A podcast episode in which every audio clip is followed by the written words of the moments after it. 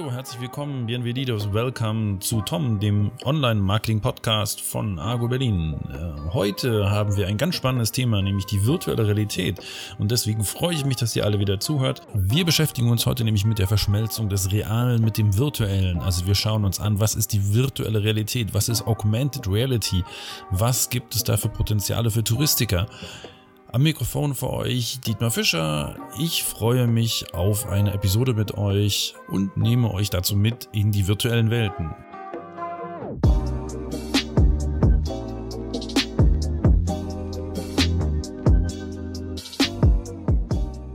Wer von euch in den 90ern so Cyberpunk-Romane gelesen hat, William Gibson, Memnon Johnny Memnonic und sowas, der ist sicherlich vertraut mit dem Konzept, dass wir eine Brille aufsetzen und plötzlich in der virtuellen Welt sind. Also so ein bisschen auch wie na, wie heißt es noch gleich?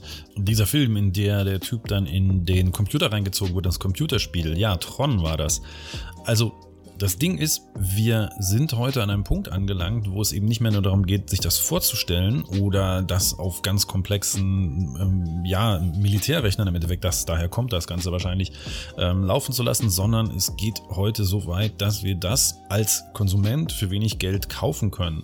Anlass für diese Folge ist nämlich auch, dass die Oculus Quest 2 rausgekommen ist. Facebook steckt dahinter und das ist eine neue Virtual Reality Brille, eine Brille, die wir aufsetzen und dann können wir eben in virtuellen Realitäten unterwegs sein. In computergenerierten Realitäten. Das ist schon sehr spannend. Die Brille, einfach nur mal um euch eine Vorstellung zu geben, kostet 300 Dollar. In der einfachsten Version ist momentan in Deutschland aber nicht zu erhalten, weil Facebook gerade Deutschland regelrecht boykottiert wegen Datenschutzproblemen. Grundsätzlich aber, man kann sie auch woanders bestellen, ähm, im Ausland und so. Grundsätzlich ist es aber, dass das ein ähm, wegweisendes Produkt ist, weil Facebook sehr massiv äh, in diese Richtung investiert, auch wenn das Ganze noch nicht wirklich im großen Markt erreicht. Ich nehme das aber mal, wie gesagt, zum Anlass und auch in Zeiten der Krise, um ähm, sagen wir mal, Alternativmodelle zum Reisen oder auch Möglichkeiten äh, zu reden, wie man ähm, anders Tourismus erleben kann oder wie man den Tourismus anreichern kann. Wer von euch auf einer der letzten ITB unterwegs war, der hat möglicherweise auch schon Kontakt mit der virtuellen Realität gesammelt, denn dort gab es mehrere Anbieter, die haben ihre Ziele virtuell aufgewertet. Da gab es, ich weiß nicht, wer das hier in Deutschland war, wahrscheinlich werdet ihr mich jetzt umbringen, aber irgendjemand hat eine Kathedrale digitalisiert. Da konnte man dann mit einer einfachen Brille reingehen quasi, hat das sich angeguckt. Das sah aus wie so ein, auf so einem ähm, Stativ, sah aus wie so ein U-Boot-Teil und konnte die ganze Kathedrale von innen anschauen. Sehr spannend, sehr spektakulär gemacht. Oder Mexiko hat Brillen verteilt, Papp, einfache Pappbrillen, da steckt man sein Handy rein und dann kann man, wenn man eben zum Beispiel dieses äh, entsprechende, diese entsprechende App aufruft von Mexiko, dann kann man eben da zum Beispiel am Strand sein. Also dieses Gefühl, an einem anderen Ort zu sein, das geht relativ schnell, dass wir uns das auch wirklich vorstellen können, weil unser Gehirn dafür echt gemacht ist. Und ähm, ja, das ist zumindest ein Eindruck, das ist zumindest zum Beispiel beim Thema Mexiko eine Sache. Wie sieht's dort aus? Will ich dahin? Gefällt mir das? Das kann ich da sehr gut vermitteln. Ich kann also über diese Brillen Träume vermitteln. Wie müssen wir uns das vorstellen? Also das Grundprinzip dieser Brillen ist ziemlich alt. Im 19. Jahrhundert schon gab es solche Sachen wie das Kaiserpanorama, steht zum Beispiel im Berlinischen Museum rum. Da ist dann so eine Parade des Kaisers aufgeführt und man setzt sich davor. Das ist ein riesiges rundes Ding, vielleicht so vier Meter im Durchmesser mit verschiedenen Sichtfenstern, wo immer zwei Augenlöcher sind. Und ihr könnt da halt durchgucken und seht dann dreidimensional Fotos, wie der Kaiser halt durch die Stadt paradiert. Und da gab es natürlich verschiedene Varianten von überall. Der Trick ist einfach mit einer Kamera aufgenommen von zwei leicht unterschiedlichen Standorten, also etwa so die Entfernung unserer Augen und schon haben wir was, was für uns, wenn wir das dann angucken, dreidimensional wirkt. Ganz einfache Technik, super einfach. Das wurde dann im nächsten Schritt jetzt verknüpft natürlich mit den Computern und ähm, der ganz große Schritt war Google. Google hatte angefangen mit der Google Cardboard. Das ist einfach so ein Pappgestell, das kann ich mir bei eBay für 3 Euro bestellen. Da kann ich hinten ein Smartphone reinsetzen und mit der entsprechenden Auflösung, die die Smartphones haben, kann ich das auf meine Nase packen und kann dann dreidimensionale Videos angucken. Die findet man dann auch bei YouTube zum Beispiel und kann sich die dann da eben äh, live aufs Handy geben. Das Spannende ist, es geht nicht um dreidimensionale Filme oder sowas. Also Da gibt es andere Techniken für, die sind besser. Es geht um die Ich-Perspektive. Also wirklich dieses Drinsein. Deswegen gibt es auch ganz viele Videos, das sind dann so Rollercoaster, also Achterbahnen. Ne? Dann fährt man auf so eine Achterbahn oder man läuft über so eine gefährliche Brücke rüber. Also diese Erlebnisdinger sind es, die dann wirklich was ausmachen. Das gibt einen Kitzel, das gibt einen Thrill, weil man wirklich das Gefühl hat, da drin zu sein. Oder Tauchvideos, auch ganz spannend. Man ist in einer Unterwelt da, sieht diese Fische vorbeischwimmen und hat echt das Gefühl, man ist da drin. Also es ist schon sehr, sehr toll, was da heutzutage geht. Und das hat sich ziemlich weiterentwickelt jetzt. Diese Brillen, wie gesagt, sind inzwischen so weit, dass sie relativ billig auf dem Markt sind. Wer jetzt eine PS5 hat, der kann sich dazu nochmal so eine Brille holen. Die kostet da, glaube ich, nur 200 Euro sogar. Also diese ganzen Sachen sind extrem markttauglich geworden. Und es gibt auch immer mehr Spiele, weil Spiele sind ja so ein Treiber für solche Sachen, die dann wirklich auch gekauft werden. Insofern passiert da einiges. Und diese Entwicklung ist, na klar, Spiele ist das eine, wir beschäftigen uns hier mit Tourismus ist das andere. Ähm, diese Entwicklung ist aber auch für uns spannend. Was geht denn da noch? Und wenn wir das jetzt mal angucken im Tourismus, dann gibt es verschiedene Möglichkeiten. Also wenn wir diese Kathedrale uns angucken können, dann gibt es so Tempel, durch die kann ich durchgehen. Ich kann verschiedene Baustufen sehen. Also das Ding ist beispielsweise die, ähm, ähm, ich glaube, die Hethiterburg in Aleppo ist eigentlich total zerstört inzwischen durch den Krieg. Das ist eine tragische Sache. Zum Glück ist die vorher digitalisiert worden, also gar nicht mit der Absicht ähm, oder dem Wissen, dass da irgendwas zerstört werden würde. Es ist einfach zufällig gewesen, dass sie das gemacht haben, weil man im Digitalen unheimlich gut untersuchen kann, besser als vor Ort teilweise sogar. Nichtsdestotrotz, heute existiert nur noch ein virtuelles Abbild dieser Festung, kein reales mehr. Und andere Sachen sind einfach zerstört worden. Der IS hat die Palmyra-Tempel gesprengt, die sind einfach weg. Die werden jetzt rekonstruiert im Digitalen. Also die sind zu, es ist zu spät, man hat aber genügend Unterlagen und versucht die jetzt zu rekonstruieren. Und das ist sehr spannend. Das versucht man mit anderen Objekten auch. Also diese Möglichkeit, Sachen zu sehen, die eben nicht mehr da sind, ist das eine. Oder Sachen eben, die zwar da sind, aber wir können nicht hin. Ich bin neulich zum Beispiel durch Pompeji gelaufen ja, also virtuell. Aktuell ist mit Reisen ja nichts, aber es gibt für die Oculus halt eine Führung dadurch. Oder ich bin ja Kuba-Fan. Ähm, es gibt auch jemanden, der hat so eine kleine Tour durch Kuba gemacht. Hat also einfach so eine Kamera gehabt, hat einen Reiseführer angesprochen, der hat dann eine Führung gemacht, die haben das aufgenommen und man kann sich die wichtigsten Sachen jetzt angucken. Das Kapitol, diesen Gründungsbaum da und sowas. Also das ist schon ganz spannend. Also es ist wirklich möglich, Sachen zu transportieren und Leuten zu zeigen ob virtuelles Reisen jetzt ein Ersatz ist, sei dahingestellt. Es ist auf jeden Fall eine spannende Sache, eine kurze Ablenkung, quasi eine kleine Meditation.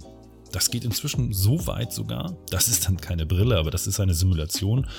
Und dass es Fluggesellschaften gibt, die ihre Flugzeuge jetzt auf dem Trocknen lassen, aber ähm, die umgebaut haben in Richtung Simulation eines Fluges. Dann gibt es da ähm, die, die Fenster sind eben Monitore, man sieht, was da vorbeifliegt. Es gibt schönes Essen dazu. Die Leute zahlen 60 bis 80 Dollar für so einen Trip.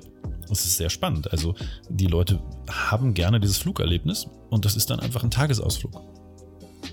Also bestimmte Möglichkeiten gibt es im virtuellen, die eben momentan während der Krise nicht möglich sind. Und ähm, sei es, und das finde ich auch das Spannendste, dass man sich ein ähm, Art Meditationsprogramm runterlädt, an den Strand legt, den Wellen zuschaut und das Ganze genießt, die Vögel zwitschern im Hintergrund. Das kann man sehr gut auch von der Location vermarkten. Ich habe da wirklich nur ein einziges Programm gefunden für eine meiner Brillen, die ich habe. Äh, nicht mal für die Hauptbrille, nicht die Oculus Quest. Insofern, das kann ich doch unglaublich gut branden. Da nehme ich meinen Strand auf, vielleicht acht Stunden durchgehend ähm, jetzt sind nicht viele Leute da, ist doch perfekt. Ähm, gebrandet mit eurem Strand, mit eurer Location, perfekt. Aber es gibt auch andere Möglichkeiten. Also die Sache muss ja nicht immer mit so einer Brille sein. Es kann auch ganz einfach das Smartphone sein.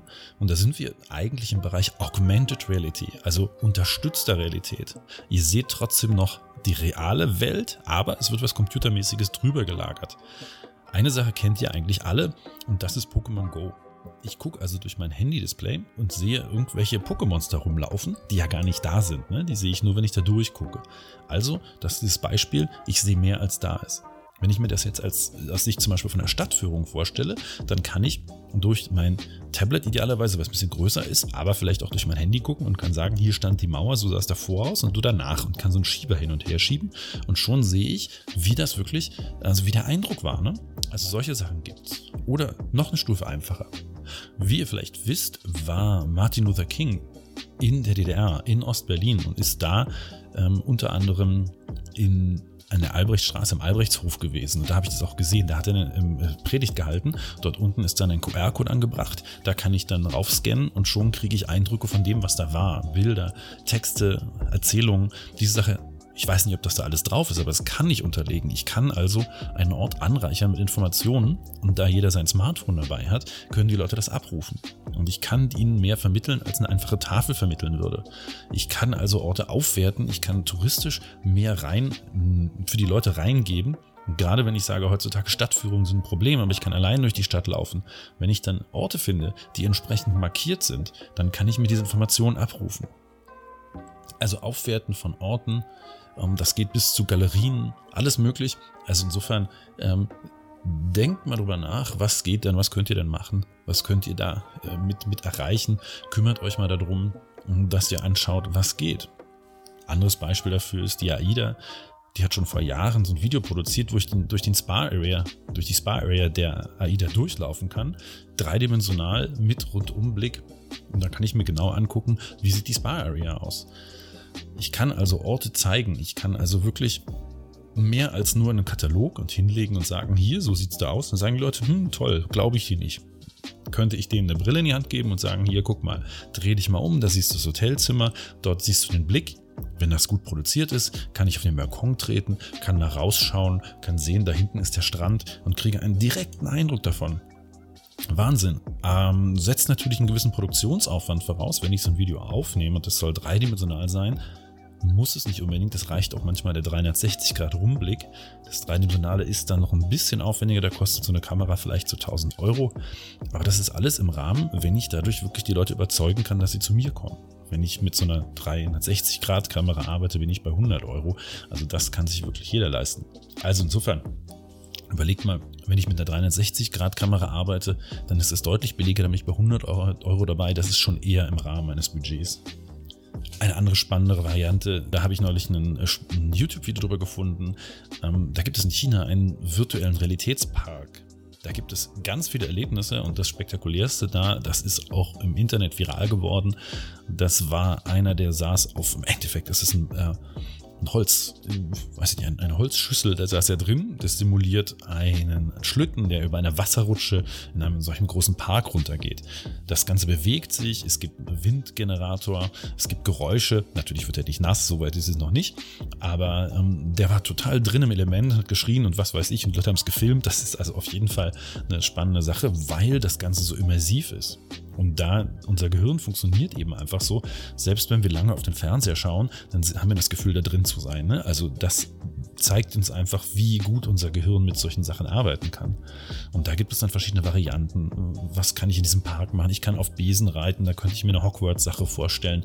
Ähm, da gibt es natürlich äh, Schießspiele oder was weiß ich, gibt es alles. Aber überlegt mal, was geht denn in die Richtung? Was können wir da machen? Und das ist einiges, was ihr, wenn ihr ein bisschen drüber nachdenkt, was da für Möglichkeiten kommen werden, zumal man davon ausgeht, das ist jetzt relativ neu. Ne? Das, ist ein, das sind Sachen, klar, ähm, die sind äh, jetzt, werden die Sachen billig, aber das ist sowas wie die sogenannten Early Adopter, also die Leute, die früh dran sind. Aber das ist kurz vor der großen Verbreitung, der weiten Verbreitung. Und dann wird das jeder haben, wird das jeder nutzen. Und wer dann am Anfang dabei ist, kann natürlich Punkte sammeln. Jetzt ist ein guter Zeitpunkt, sich auf solche Sachen zu konzentrieren, zu schauen, was gibt es denn da, was kann man da lernen, was kann man da machen. Also es geht jetzt nicht darum, dass ihr das Programmieren dort lernt. Wie kann man für diese dreidimensionale Welt programmieren? Wobei ich habe mir da ein paar Videos angeguckt. Das ist unglaublich einfach. Man braucht kaum Programmierkenntnisse, weil das alles so aus Baukästen zusammengesetzt ist. Hier ein Block, dort irgendwie was, eine Kugel und da eine Hand. Und dann hat man da schon was zusammen, kann die Kugel auf den Block werfen und so. Unglaublich einfach. Aber da findet man halt auch Leute, die sowas machen. Da habe ich dann im Internet was gefunden, die haben dann irgendwie 60 Euro ein einfaches VR-Spiel programmieren lassen. Und also Wahnsinn. Also insofern, das ist die Welt, die kommen wird. Ihr seht, ich bin total begeistert davon. Aber ähm, mir geht es halt auch um mehr. Mir geht es darum, euch zu zeigen, was geht denn für uns im Touristik Touristikbereich? Ich habe vor Jahren in Österreich auf dem Castle Camp das erste Mal so eine Brille aufgehabt und war sehr begeistert. Und seitdem verfolgt mich das. Jetzt habe ich inzwischen drei verschiedene solcher Brillen und benutze die auch in vielen Zusammenhängen und spiele damit habe so äh, typische Spiele. Ihr könnt ja mal Beat Saber googeln, dann findet ihr so ein Spiel und da habe ich durchaus abgenommen und Sport gemacht in der Krise ähm, im Lockdown. Also insofern spannende äh, Sache für verschiedene Möglichkeiten. Aber haltet mal die Augen und Ohren offen, was da geht in Richtung Tourismus. Da kann man einiges Spannendes machen. Ja, ich hoffe, ich habe so ein bisschen von meiner Begeisterung rübergebracht und euch nicht zu viel gelangweilt mit diesem Thema. Ich bin da halt ziemlich drin und ich sehe doch viele Möglichkeiten. Wer jetzt noch nicht genau weiß, was das denn ist, worüber ich geredet habe, schaut euch mal Ready Player One an. Das ist der Film dazu. Buch ist von 2016, ist sehr viel besser als der Film. Aber gut, so ist es ja ganz oft. Der Film ist von Steven Spielberg, also auch gut umgesetzt. Und da seht ihr genau, was ich meine, was die virtuelle Welt kann. Ähm, vielleicht jetzt noch nicht in dem Maß, aber in welche Richtung das geht. Schön, dass ihr dabei wart, schön, dass ihr zugehört habt. Ich würde mich freuen, wenn ihr den Podcast abonniert, ratet in eurer App und natürlich auch das nächste Mal wieder dabei seid. Wenn ihr jetzt noch Fragen habt, dann ist das ganz einfach. Schreibt mich an, dietmar.fischer.argo.berlin. Ihr könnt mich alles fragen zum Thema Digital, Marketing etc. und ihr bekommt auch garantiert eine Antwort. Also schreibt einfach. Bis zum nächsten Mal, euer Dietmar.